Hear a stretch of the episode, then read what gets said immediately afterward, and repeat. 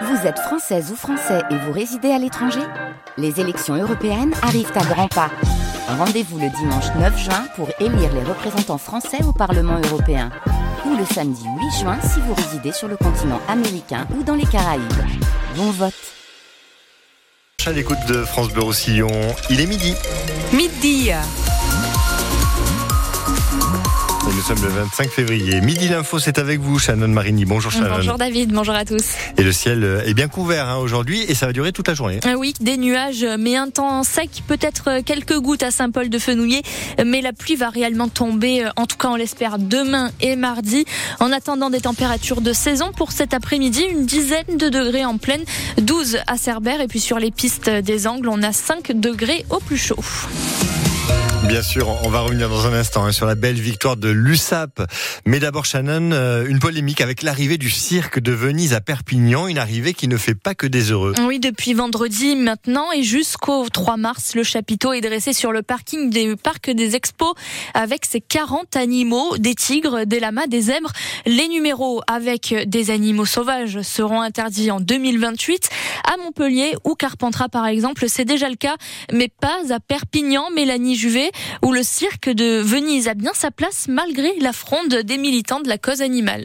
Devant la mairie de Perpignan, une poignée de militants du parti animaliste manifestent mégaphone à la main. Le cirque détient des animaux sauvages, enfermés dans des cages. Alors, monsieur Alliot, est-ce bien raisonnable? Ce n'est pas le maire Louis Alliot qui vient à la rencontre d'Isabelle Ivos, la référente du parti dans les Pyrénées-Orientales, mais Frédéric Guillaumont, élu en charge du domaine public et du commerce. Je ne vois pas des animaux malheureux. C'est pas une question de tort ou de raison, monsieur, c'est une Oui, question de euh, captivité. Est-ce que, même s'ils s'en occupent bien, qu'ils les nourrissent, Je, peux vous ne dis je pas le vu, contraire, hein, Je monsieur. l'ai vu, j'y suis allé. Ils sont soignés. La question n'est pas là. La question, c'est ils sont dans une cage. À moins de 2 km de là, près du chapiteau et de ses tigres, Steve Landry, l'un des directeurs du cirque de Venise, répond à la polémique. Perpignan fait vraiment partie des villes qui nous accueillent dans de très très bonnes conditions et avec une sympathie euh, que certaines autres villes devraient prendre un petit peu exemple. La plupart de ces personnes qui manifestent en disant que mes animaux sont malheureux chez moi, hein, ils sont contrôlés par euh, des visites inopinées de la DDPP qui est un organisme d'État. Avant de s'abattre, on va dire, sur le cirque qui est réellement encadré par notre pays, hein, il y aurait tellement d'autres choses à voir. Hein, sur l'abattage intensif, par exemple, qui est dramatique à mes yeux. Ce directeur demande à l'État un plan d'accompagnement pour la profession, sans quoi il ne compte pas se séparer de ses animaux en 2028. Mélanie Juvet pour France Bleu Roussillon.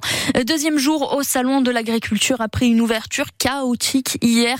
Des images inédites de CRS en nombre, 800 membres de forces de l'ordre déployés en tout.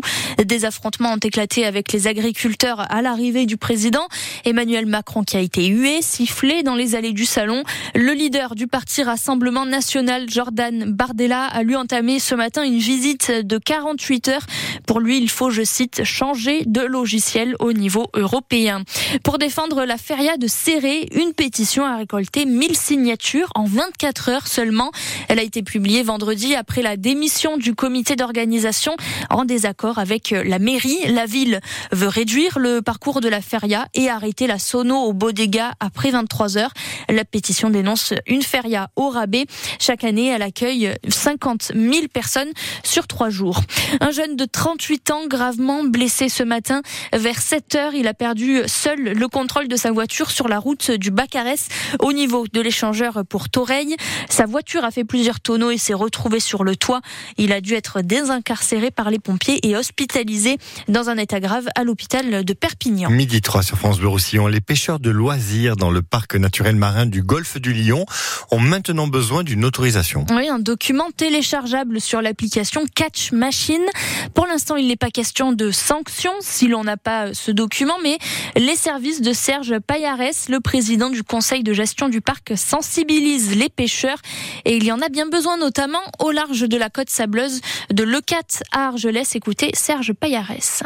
Nous sommes quand même sur des espaces où on doit protéger la biodiversité, où on doit mesurer tous les usages et on doit accompagner, je dirais, les usagers à de meilleurs comportements.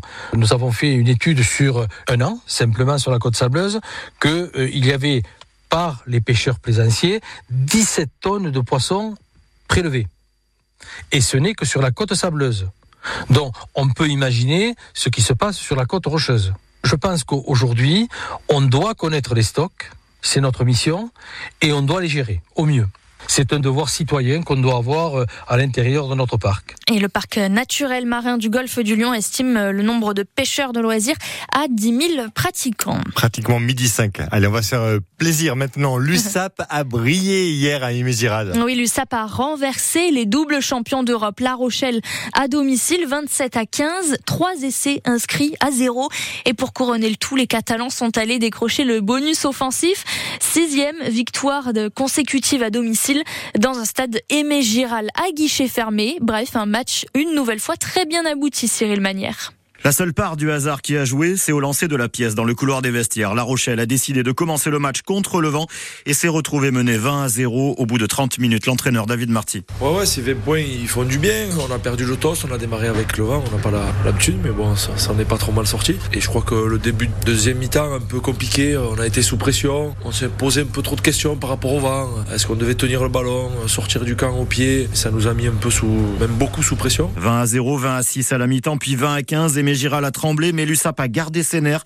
Un point fort selon notre consultant Charles Gelly. Ce qui est satisfaisant, c'est que l'équipe a pris de la maturité. Elle a géré le match comme il fallait stratégiquement. On a mis à mal les Rochelais, mais sur des actions, sur, la construction de jeu. Quoi. Et c'est sur ça qu'on peut dire qu'on a progressé. rentre euh, maintenant dans le standard quand même du haut niveau. Et les équipes qui viennent ici, elles savent qu'elles affrontent une équipe qui, est, qui, sait, qui sait très bien jouer au rugby. Cette USAP est en progrès constant, bien loin de son visage du début de saison. Le troisième ligne, Patrick Sobella. On montre du caractère parce qu'on est une équipe, on est une équipe euh, mine de rien assez expérimentée. On, les matchs sous pression, on commence à savoir les jouer. Ouais, c'est bien, franchement, c'est bien. Finir en plus avec le bonus à la fin, c'est un jackpot quoi. Et maintenant, pour que le week-end soit parfait, l'USAP et David Marty vont regarder les Bleus et encourager Possolo Tulagi. Ouais, bien sûr, on va l'encourager. J'espère que ça va bien se passer. Solo Tuilagi, titulaire pour euh, la première fois, on le rappelle, avec euh, l'équipe de France. Merci Cyril Manière. France-Italie, donc troisième journée dans ce tournoi des Six Nations. Ce sera à 16h à vivre en direct sur France Bleu.